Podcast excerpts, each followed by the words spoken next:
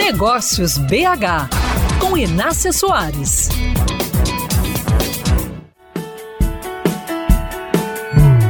Não é de hoje que escolher bem parceiros de negócios vem exigindo esforço das empresas. O movimento de melhoria contínua da tão falada supply chain que é a cadeia de suprimentos, começou na década de 1980 e dez anos depois já havíamos grandes empresas brasileiras com ações estruturadas. Lembro-me bem de como era difícil se tornar fornecedor da Petrobras, por exemplo. A empresa candidata precisava trabalhar muito bem e certificar seus processos. Sendo aprovada, ela ganhava o respeito do mercado, porque havia passado pelo estreito funil da seleção por qualidade de uma grande empresa compradora.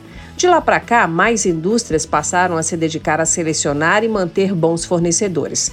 O mercado aprendeu muito com essa estruturação da cadeia de suprimentos, assunto que gerou centenas de teses e dissertações nas faculdades. Aprendemos que vale a pena desenvolver relacionamentos duradouros com fornecedores. Entender que matérias-primas e insumos eles usam, se as equipes deles são capacitadas, se os processos são confiáveis. E, claro, para ter esse nível de intimidade com seu fornecedor, para ser esse comprador com direito a acessar a porta dos fundos, é preciso cuidar do contrato, do relacionamento.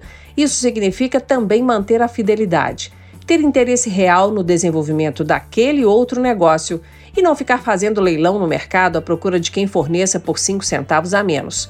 A infidelidade com seus fornecedores é ruim para eles e péssima para o seu negócio. A fidelidade te dá o direito de personalizar soluções, de modo a conseguir diferenciais competitivos para o seu negócio. De dividir o peso da inovação com um parceiro que assume a responsabilidade de fazer do jeito que você precisa. Convém refletir se você é um bom parceiro para seus fornecedores, para também poder contar com eles no fortalecimento do seu próprio negócio.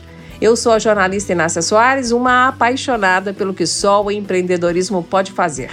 Podemos estender essa conversa nas minhas redes sociais. Te espero lá.